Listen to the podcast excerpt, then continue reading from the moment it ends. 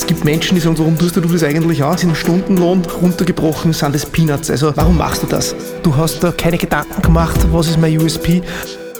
Ganz ehrlich, hast du jemals gedacht, dass irgendwer freiwillig einen Komposthaufen in sein Wohnzimmer stellt? Herzlich willkommen zur neuesten Folge des Glauben dich Podcast. Heute eine sehr, sehr schnelle Folge. Schnell, weil mein Gegenüber das Motto Ready to Race hat. Herzlich willkommen, KTM-CEO und IV-Präsident Stefan Pierer in der neuesten Folge des Glauben dich Podcast. Einen herzlichen guten Tag. Freut mich. Ich werde wieder ganz kurz Stefan Pierer vorstellen, dann starten wir in den Fragenhagel hinein und dann geht es auch gleich los. Stefan Pierer ist sicher einer der bekanntesten Unternehmer Österreichs. Er hat an der Montanuniversität Leoben studiert, hat dann 1992 KTM übernommen, damals als Insolvenzfall und hat es jetzt zu einem der Paradeunternehmen Österreichs, nicht nur Europa, Österreichs, sondern auch Europas äh, und zu einem Weltmarktführer aufgebaut. Und seit 2022, seit dem Sommer 2022 ist er auch Präsident der Industriellen Vereinigung Oberösterreich. Herr Bierer, drei kurze Fragen, drei kurze Antworten. Elektromotor oder Verbrennermotor? Beides wird notwendig sein. Micromobility oder doch das, der Kauf des eigenen mobilen Fahrzeugs? Individuelle Mobilität ist was, da möchte man was besitzen, egal ob es ein Rad, zwei Rad, vier Räder und noch so viele Räder hat. Das ist ganz wichtig. Ist ähnlich wie eine Bekleidung. Das ist ein Statement. Und in Zeiten von steigenden Energiepreisen braucht es mehr staatliche Eingriffe oder soll sich der, oder wird sich der Markt selbst regulieren? Uh, Unternehmertum, ich beginne von der anderen Seite. Uh, nur Unternehmer und Unternehmen schaffen jene Arbeitsplätze, die die uh, Grundlage für die Steuern sind. Und der Staat sollte der Schiedsrichter sein, indem er die Rahmenbedingungen gibt. Ja? Und in einer schwierigen Situation wie jetzt muss er sehr überlegt Rahmenbedingungen setzen. Aber dass der Staat der bessere Unternehmer ist, das hat in den letzten, letzten 100 Jahren ja bewiesen, wie das schief geht. Das ist auch schon eine perfekte Überleitung. Sie gelten ja als einer der erfolgreichsten Unternehmer Österreichs, Europas, haben damals die KTM, und das wissen die wenigsten von unseren Hörerinnen und Hörern, aus einem Insolvenzfall übernommen.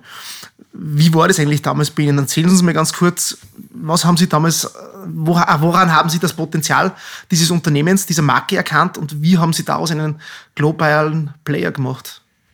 Ich beginne ganz vorn, wie ich Unternehmer geworden bin. Ja, in, ich bin ja in sehr jungen Jahren Unternehmer geworden. 1985 auf 86 habe ich mich mit einem äh, älteren Partner selbstständig gemacht. Damals gab es den Begriff Startup noch nicht. Unser, unser Startup-Gedanke war relativ einfacher. Ich habe von der Pike auf äh, die Restrukturierung, Unternehmenssanierung äh, gelernt und wir haben uns gedacht, okay, das könnte man auf eigene Rechnung machen, indem man schlecht gehende Firmen günstig kauft, restrukturiert und sie dann letztendlich äh, teurer weiterverkauft. So klingt das Ganze. Ja. Und so ist es mir gelungen, im Laufe der Jahre aus der Unterliga in die Landesliga zu gehen. Und ich hatte schon 1991 die ersten Wahrnehmungen, dass die KTM 1.0 in einer schweren Schieflage war. Und ich begann mich damals äh, zu interessieren, äh, Netzwerk aufzubauen. Es waren also eigentlich zwei Personen, die wir natürlich Insider-Informationen gegeben haben. Der eine ist der ganz bekannte österreichische Motorsportler Heinz Kinnegarter, mhm. der die KTM-Ikone war, der hatte das Netzwerk der ganzen Generalimporteure eingebracht. Und dann gab es einen ganz jungen österreichischen Industriedesigner, der mittlerweile einer der erfolgreichsten weltweit ist, der Gerhard Kiska, der seinen ersten Auftrag dort ausgeführt hat und äh, den ich auch schon kannte, der mir erzählte, du, ich werde nicht bezahlt, irgendwas läuft da schief. Gut, dann stellt man sich auf und tatsächlich am 14. Dezember 91 war das die größte Pleite Österreichs.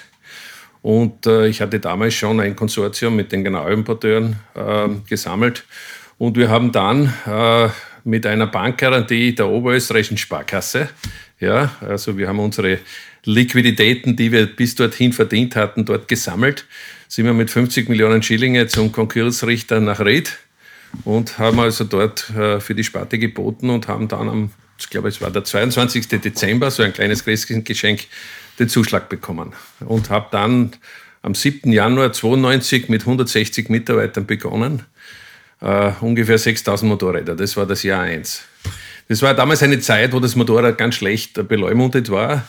Ähm, und jeder hat eigentlich gemeint, es kann nicht gut gehen. Aber wie man sieht, nach 30 Jahren ist es doch eine sehr, sehr schöne Erfolgsgeschichte geworden.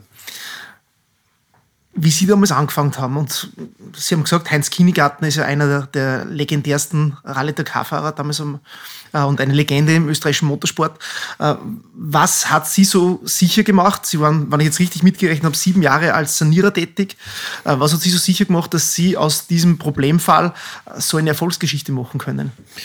Äh, man geht also ganz pragmatisch bei Sanierungsfällen heran, indem man sagt, was ist bei einem Unternehmen gut und was ist schlecht. Wenn es ganz schlecht geht, ist, die meisten Sachen sind schlecht. Aber es gibt eine Handvoll sehr guter Dinge.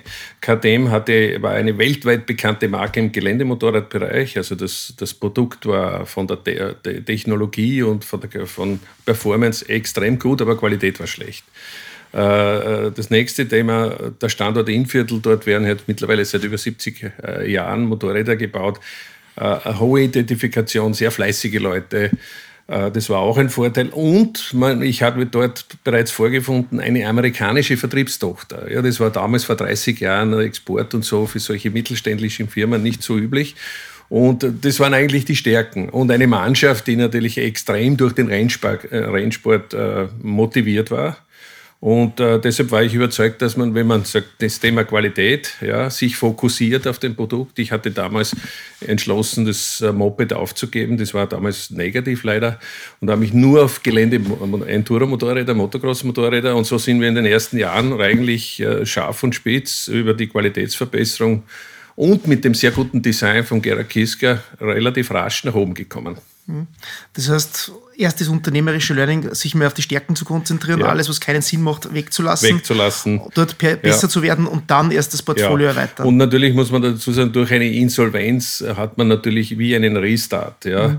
Äh, man äh, kann also die, die Verbindlichkeiten aus der Geschichte, dem, äh, letztlich äh, dem, kümmert sich der Massefalter, man kann komplett neu aufsetzen. Mhm. Das ist auch ein Vorteil.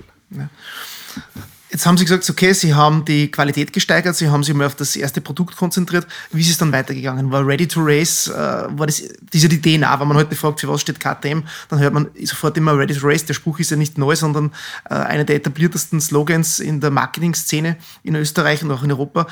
War Ihnen das relativ klar, dass die DNA immer Rennsport ist und so hinaus dann in die Breite geht? Durch die Fokussierung auf das Geländesportmotorrad mhm. war natürlich der Sport, ob der im hochprofessionellen äh, Weltmeisterschaftsniveau bis hinunter zum Hobbyfahrer ist, natürlich Performance-Sport.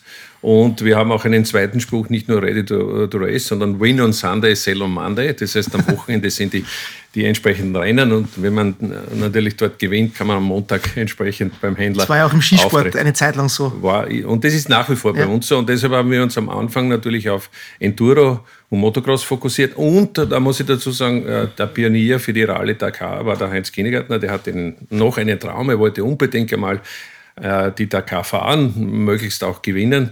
Es ist ihm leider nie gelungen, Dakar auf der Maschine zu erreichen, mhm. aber er hat viele Etappen gewonnen und hat letztlich diesen Spirit der, der Rallye hereingebracht und die äh, Rallye Paris Dakar findet im, Oktober, also im Jänner statt, das heißt, da haben sie keine Formel 1, kein Fußball und so weiter. Das heißt, die haben enorme weltweite Coverage und mit der äh, Dakar Rallye ist es uns gelungen, aus der Nische der Geländesportmotorer hinaus ins Publikum zu kommen.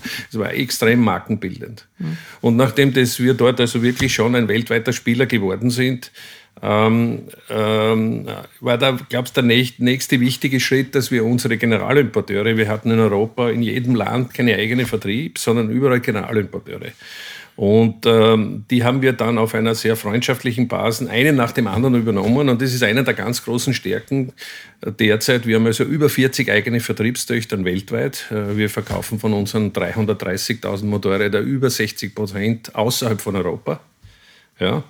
Und, äh, das ist ein, und damit steht man natürlich in direktem Kontakt zu den jeweiligen Händlern in den Ländern und kann viel besser reagieren auf Marktentwicklungen, auf die Händlerbetreuung und es ist also wesentlich äh, effektiver. Das habe ich mir von den Japanern abgeschaut. Wie überhaupt, als ich begonnen habe, da gab es vier große Japaner und von Japanern kann man viel lernen äh, und vor allem das Thema Qualität. Und das war immer die Motivation, es gibt nichts Schönes, als im Wettbewerb Japaner zu schlagen. Also das ist der Antrieb. Ja, mittlerweile schlagen sie nicht nur Japaner, sondern auch Italiener. Ja, das sind Kollegen in Nischen, sage ich arrogant. ja. Äh, natürlich freut es mich, dass also hier auch, äh, aber es sind leider nicht viele äh, Europäer übrig geblieben. Es ist also äh, hoch angesehen für mich BMW als Teil eines erfolgreichen Automobilkonzerns, aber das ist, sage ich, die Ausbildungsstelle für mhm. zukünftige Topmanager. Äh, dann ist Ducati wie im Volkswagen-Konzern übergeblieben mhm. und Triumph Decid und wir sind mittlerweile der, mit Abstand der größte Europäer haben einige Marken aufgesammelt, haben auch wesentlich zur Konsolidierung beigetragen. Wir haben Husqvarna übernommen von BMW, wir haben Gasgas übernommen und ich schließe nicht aus, dass das eine oder andere noch dazukommt. Mhm wenn man Ihnen so zuhört, dann war ja das ein voller Erfolgslauf von Beginn an. Was waren aber trotzdem so die Herausforderungen? Hat es irgendwann einmal einen Moment gegeben, wo Sie gesagt haben, boah, den Schuh hätte man nicht anziehen müssen oder es wäre gescheiter gewesen, ich hätte es gleich mal verkauft nach einer gewissen Zeit? Es war ganz am Anfang, muss ich dazu sagen, in den 92, 93, ähm, wir haben ja damals, du hast ja keinen Kredit, wir haben alles mit Eigenkapital machen müssen. Und äh, das Motorrad war damals also wirklich nicht gut beleumundet. Also da waren schon äh, einige Nächte, wo ich nicht gut geschlafen habe, ob das heben kann. Aber dann durch die Erfolge und letztlich muss ich auch dazu sagen, der Heinz Kindergarten hat wesentlich dazu beigetragen. Natürlich, er wollte immer wieder Dakar fahren. Mhm. Und diese emotionale Verbindung zum Rennsport. Der Rennsport ist ein ganz besonderes äh, Motivationselement. Erstens einmal ist es die Kombination aus erzwungener und freiwilliger Innovation. Zuerst einmal suchst du freiwillig irgendeine Sportart aus, wo du dann teilnimmst. Und dann mhm. siehst du, wie, wie viel noch fehlt. Und wenn ich also jetzt MotoGP jetzt hernehme, das ist natürlich alle 14 Tage und du siehst, da fehlt wieder eine halbe Sekunde. Sie können sich gar nicht vorstellen, was sich da ab Montag dann vor, äh, abspielt. Ja. Mhm. Also nicht nur von meiner Seite. Ja. ja. Wie ist das eigentlich? Wie weit haben Sie damals, oder ich unterstelle Ihnen jetzt mal, das operative ja. Geschäft ist jetzt nicht mehr Ihr Business, aber wie weit waren Sie damals im operativen Geschäft mit dabei? Immer. Ich Immer. bin auch jetzt noch. Also ich bin CEO äh, und äh, mache die strategische äh, Ausrichtung und bin natürlich in, in, in, in, ich würde mal, manche sagen, du bist zu sehr im Detail, aber wenn ich das Detail nicht äh, entsprechend verstehe, fehlt mir das Gesamtbild mhm. zu bauen. Sie haben dieses Unternehmen, glaube ich, wie gesagt, mit, mit 120 Mitarbeiterinnen und Mitarbeitern übernommen, äh, haben das dann aufgebaut. Wie sind Sie damals vorangegangen? Äh, haben Sie damals schon eine, eine ungefähre Idee gehabt, dass, äh, wie man Sie das Unternehmen strukturieren wollen, äh, aus, aus Management-Sicht? Und wie weit hat sich Ihr Managementverhalten und Ihre Führungsarbeit in den letzten Jahren da weiterentwickelt oder verändert? Also ich würde sagen, nie, nie weiter wie drei bis fünf Jahre äh, nach vorn geblickt. Mhm. Ja, weil alles andere ist, ist Kaffeesud lesen, äh, in Glaskugel schauen. Ähm, man ist natürlich getriggert durch, man hat drei Jahresplanungen immer. Mhm. Also das erste muss sehr im Detail sein, das zweite und dritte in der Richtung. Ja. Und mit dieser, dieser rollierenden Dreijahresplanung können Sie sehr gut eigentlich die Richtung bestimmen. Es gibt natürlich auf diesem Weg dann manchmal Dinge, die eintreten, die in einem Dreijahresplan nicht drinnen sind, wie zum Beispiel eine Finanzkrise damals 2008, 2009 oder auch eine Corona-Krise. Und auch eine, wie wir dazu, wir werden noch eine erleben in den kommenden ein, zwei Jahren, äh, wo, man auch entsprechend äh, sich bewähren muss. Und äh, auf Basis dieser, dieser Erfahrungen kommt man natürlich schon sehr, sehr, sehr tief hinein und hat natürlich, ich sage mal, den großen Autobus dann schon ganz gut im Griff. Mhm. Wenn wir jetzt ein bisschen von der Vergangenheit in die Zukunft schauen, jetzt haben Sie richtigerweise gesagt, ein bis drei Jahrespläne maximal. Die Historie und zeigt uns, dass fünf Jahrespläne nicht funktioniert haben, nicht einmal im Kommunismus. Ähm, wenn Sie jetzt ein bisschen in die Zukunft blicken, wie wird sich denn Ihr Unternehmen gerade diesen Mobilitäts, äh, diese, Mobil diese Mobilitätsentwicklung, diesen Mobilitätstrend hin zum äh, Elektromotor. Was glauben Sie, kommt da noch auf uns zu oder wird es doch irgendwann einmal einen Cut geben, wo man sagt, naja, mit, mit E-Fuels oder äh, alternativen Antriebsmodellen kann man auch reüssieren? Ge gehen wir mal unabhängig von, von der Antriebsart, äh, weil wie, wie, wie ich es sehe, also mittlerweile bin ich 30 Jahre in der Fahrzeugindustrie auch global aufgestellt. Ich verstehe auch die Autowelt einigermaßen. Ich glaube, dass das, das Auto wird aufgrund äh, der Entwicklung eher zum Luxusgut. Ja? Also nicht, dass wir jetzt wieder in die 50er, 60er Jahre zurückgebeamt werden, aber das wird wirklich, das können sich vielleicht Firmen flotten oder wenn, wenn sie entsprechendes Einkommen haben. Aber das Auto wird zum, eher zum, zum, zum Luxusgut. Ich sehe eine extrem positive Zukunft für alle Arten des, der, der Zweiradmobilität, natürlich auf der kurzen Strecke, in, in der urbanen Mobilität.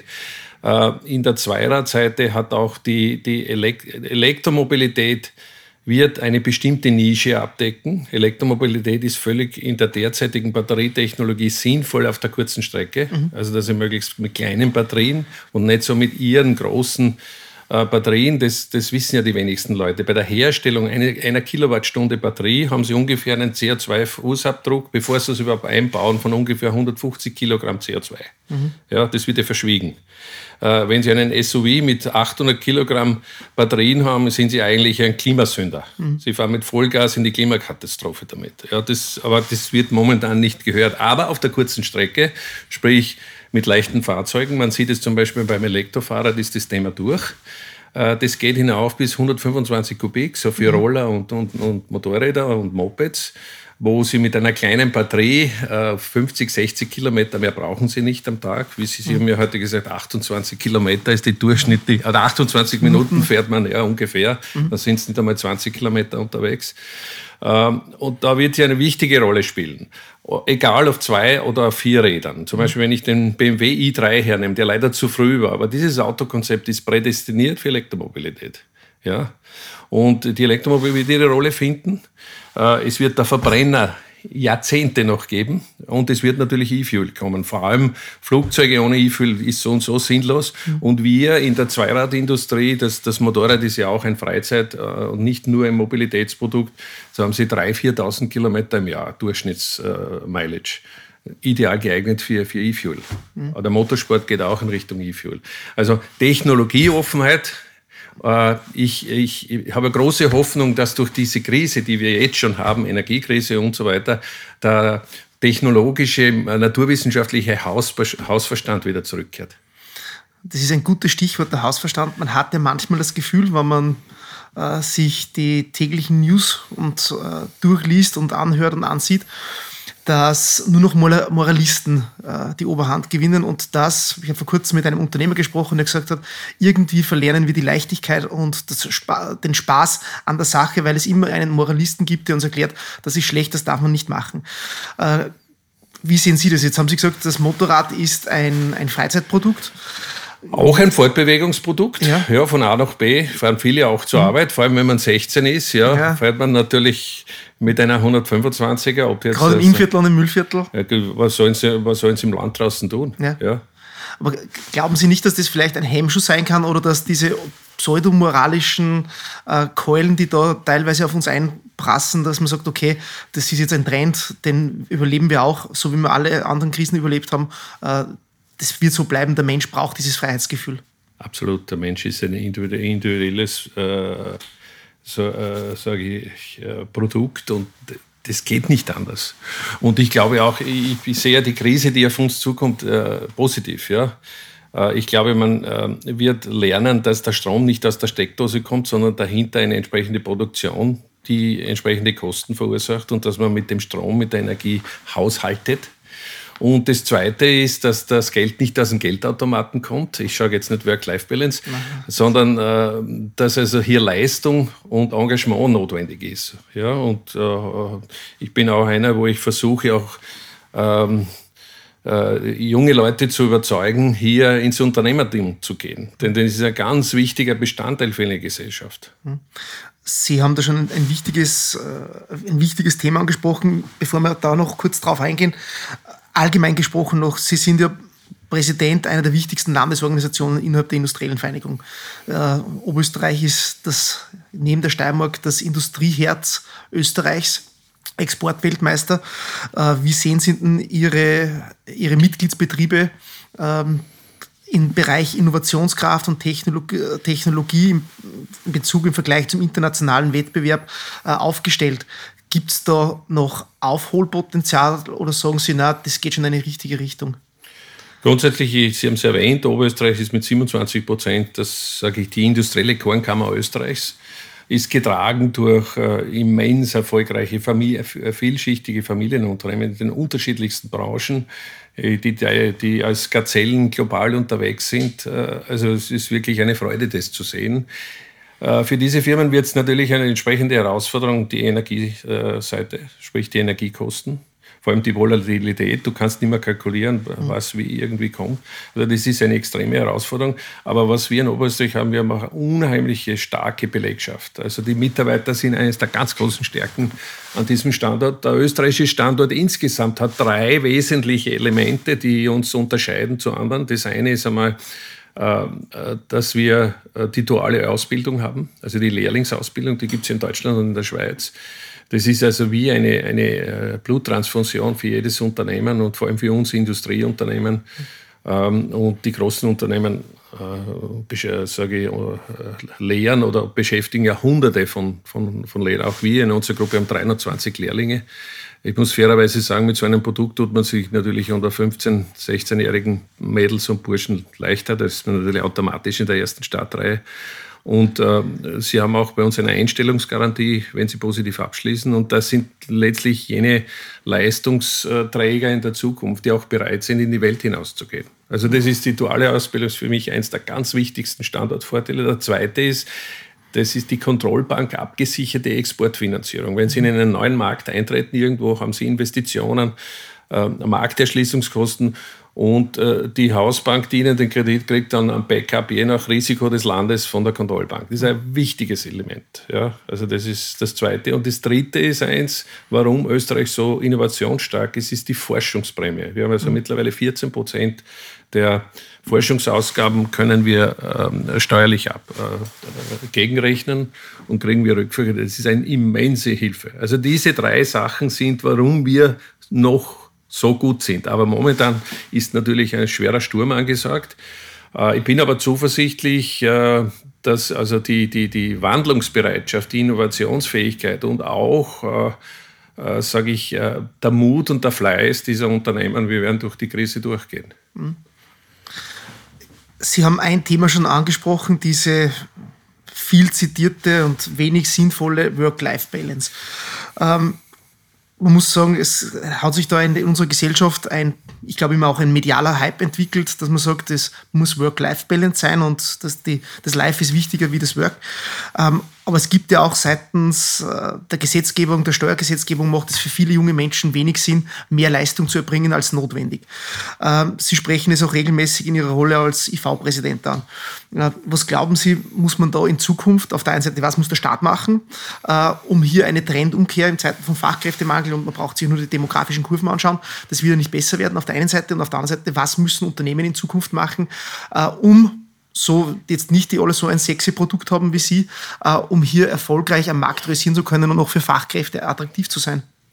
Wir müssen es aus zwei Seiten sehen. Das eine ist einmal eine gesellschaftspolitische Entwicklung. Wir haben jetzt die dritte, die vierte Generation nach dem Krieg.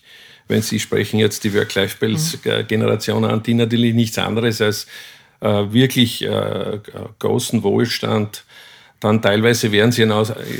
Das Elternhaus ist ja eins der prägendsten Umfelde, Umfeld äh, im, äh, im, Gegensatz äh, auch zur Schule. Und wenn sie dann dort natürlich Leistung und Engagement nicht äh, vorgelebt wird oder ihnen übergeben wird, dann kommt es natürlich. Auf der anderen Seite, wenn sie gewisse Erbmasse oder äh, Liquidität aus den Vorgenerationen zur Verfügung können Sie sagen, okay, das reicht mir, ich habe andere Ziele. Ist alles okay, nur äh, gesamt volkswirtschaftlich wird sich das nicht ausgehen, denn Wohlstand entsteht durch Leistung, das ist Arbeit pro Zeit. Also das ist sicher ein Thema. Ähm, der Zeitgeist wurde auch teilweise natürlich durch die Arbeitskräftesituation als Firma müssen Sie natürlich sagen, okay, ich muss dem entgegenkommen, willst nur 30 Stunden arbeiten oder irgendwie. Ich glaube, dass das der falsche Weg ist. Man muss den Mitarbeitern ganz klar sagen und auch bei uns, wenn nicht, sucht ihr eine andere Firma. Bei uns wird engagiert gearbeitet, wird Leistung ich bin ein Gegner von Homeoffice. Es gibt Aktivitäten, wo Sie Homeoffice machen können, keine Frage. Als Journalist von mir, werden es wahrscheinlich das machen können. Aber nicht äh, in einem äh, Entwicklungsunternehmen, Produktunternehmen, wo Sie ja Produktion, wo Sie Entwicklung, wo Sie Projekte voran. Da ist diese interaktive Kommunikation, nicht nur die Sprache virtuell, sondern auch die Körpersprache, die Reaktion, die, die, die simultane enorm wichtig. Und das ist der Erfolg. Und schauen Sie Ihnen die Firmen an, die das gepredigt haben. Jetzt beten Sie zurück, die Leute kommen nicht mehr zurück, weil sie natürlich umgewöhnt wurden. Also ich glaube, dass die, die Krise wird wieder uns äh, die Wahrnehmung, wie Wohlstand entsteht, ja, und äh, wenn es knapp wird bei der Kasse, der Wohlstand kommt nicht durch die Umverteilung des Staates. Mhm. Ähm, wenn man jetzt so noch ein bisschen in das Mindset der neuen Generation hineinblickt. Vielleicht, Sie haben auch, dass wir nur kurz, das, das Thema möchte ich nur kurz ansprechen. Äh, Sie haben jetzt mal von der, der, der, den, den, aus der unternehmerischen Sicht gesprochen. Äh, auf der anderen Seite, was muss denn der Gesetzgeber tun? Ähm, ich sage Ihnen ein Beispiel. Ich selbst bin noch, ich darf noch an der FH unterrichten mhm. und habe das Riesenglück oder das Riesenpech. Äh, das kann man dann sehen, wie man will. Äh, wenn ich dann anschaue, was von meiner Lehrtätigkeit dann netto übrig bleibt, dann ist das sehr überschaubar. Ähm, es gibt Menschen, die sagen zu mir, du, warum tust du das eigentlich auch, dass du noch in deiner Freizeit äh, in den Hörsaal hineinstehst äh, und dort Wissen vermittelst, wann dir das im Stundenlohn runtergebrochen sind, das Peanuts. Also warum machst du das? Äh, muss da nicht auch der Gesetzgeber oder der, der, der der, der, der, das Steuersystem angepasst werden, äh, um diese Mehrleistung wieder attraktiver zu gestalten. Vielleicht auch mit dem Fokus einer, jung, einer, einer jüngeren Zielgruppe zu sagen, schon her, die Mehrarbeit zahlt sich aus. Sie haben vollkommen recht. Also vor allem, jetzt, und das ist ja wieder das Motivierende. Ich bin ja selbst in der Startup-Szene und dieser Jungunternehmerszene unterstützend tätig. Es gibt viele Junge, die engagiert, fleißig und sich etwas schaffen wollen. Ja. Nur die Steuerquote ist so hoch, dass ich als junger, engagierter natürlich sich keinen Wohlstand mehr schaffen können. Äh, wir hatten von der IV, ich hatte den Vorschlag einmal, ein halber Steuersatz bis zu einer bestimmten Altersgrenze, 30 oder 35, das ist leider verfassungsrechtlich nicht so möglich, aber ich glaube, ähm, früher oder später muss man sich aus, aus, aus, aus staatlicher Sicht da was überlegen, um die Jungen wieder heranzuholen. Wir haben ja von der IV äh, gemeinsam äh, äh, erarbeitet hier ein Programm, wie wir jene Mitarbeiter und Personen, die bereit sind, die Extrameile zu gehen, äh, steuerlich zu honorieren. Das war das Thema mit den 20 Überstunden steuerfrei für Mitarbeiter. Dann auch die Alterskohorte wieder zurückzuholen oder sagen, du, Halbsteuersatz, das mhm. geht übrigens für Pensionist, das ist nicht verfassungsrechtlich äh, so, so kritisch. Äh, Sie müssen 60.000 äh, äh, Frauen und Männer gehen jährlich in die, in die Regelpension. 60.000, ja. Und wir haben also ungefähr 700.000 in dieser Kohorte zwischen 500 65 bis 70. Ja, das ist brachliegendes äh, volkswirtschaftliches Vermögen. Mhm. Und auf der anderen Seite muss man schauen, dass wir natürlich auch eine Einwanderung bekommen außerhalb von Europa, ja, qualifizieren, mhm. nämlich Leistungseinwanderung. Die muss man sich auch steuerlich überlegen und genauso muss man sich mit den Jungen was überlegen. Da bin ich absolut, absolut äh, ein Kämpfer dafür. Mhm. Kommen wir am Ende des Podcasts noch zum Thema kurz zum Thema Mindset. Wann jetzt, wann Sie zurückblicken auf Ihr jugendliches Ich, ähm, was würden Sie dem jetzt so sagen, was es am Mindset richtig gemacht hat, beziehungsweise was braucht es Ihrer Einschätzung noch, um jetzt mit in Zukunft blickend, in vielen Krisen sind ja Potenziale oder Riesenchance. Viele Startups, Netflix zum Beispiel, Spotify wurden ja in Krisen gegründet. Ähm, welches Mindset benötigt man als Jungunternehmer, um hier erfolgreich realisieren zu können? Äh, wenn man Unternehmertum beschreibt, ist es äh, Versuch und Irrtum. Ja? Mhm. Äh, und äh, man muss natürlich das Glück haben, einerseits darf man Fehler nicht wiederholen. Und das zweite Thema ist, man muss das Glück haben, wenn man einen Fehler macht, dass man überlebt wirtschaftlich. Das muss man auch fairerweise sagen. Und da haben wir natürlich hier in Europa und vor allem in Österreicher Kultur, wenn man einmal daneben haut, dann ist man natürlich Persona non grata. Das ist natürlich in den anglikanischen Ländern nicht so. Aber Versuch und Irrtum. Und äh, meine, wenn Sie mich jetzt fragen als Unternehmer, so früh wie möglich Unternehmer werden, denn je jünger Sie sind, desto weniger machen Sie sich Gedanken über Risiko. Also sprich, wenn es schief geht, ich bin eh noch jung, da mache ich etwas anderes. Je älter sie werden, desto äh, vorsichtiger und natürlich überlegter. Meistens haben sie dann noch eine Familiensituation, die auch nicht ohne ist. Also so früh wie möglich. Ja, also da ist meine Empfehlung. Am Schluss unseres Podcasts gibt es eine Standardfrage an alle Gäste und die lautet, was ist denn Ihr Rat, Ihr Glauben dich Ratschlag an alle Gründerinnen und Gründer beziehungsweise an alle Podcast-Hörerinnen und Podcast-Hörer? Just do it. Ja, also probieren geht über studieren. Herr Bierer, vielen Dank, dass Sie sich Zeit genommen haben. Gerne. Ähm, ich wünsche Ihnen und äh, Ihren zahlreichen Sportlerinnen und Sportlern und Ihren Mitarbeitern viel Erfolg, ab, nicht nur auf der Rennstrecke, sondern vor allem auch abseits am Markt, dass Win on Sunday, Sell on Monday auch in Zukunft noch viel, viel mehr stickt. Wünsche Ihnen persönlich alles Gute als IV-Präsident und Ideengeber der Bundesregierung und sage nochmal herzlichen Dank viel Zeit, dass, äh, vielen Dank für die Zeit, dass sich genommen haben. Und natürlich gilt auch, wie viele alle anderen auch, egal was passiert, glaub an dich. Vielen herzlichen Dank für das offene Interview. Hat mir große Freude gemacht. Dankeschön.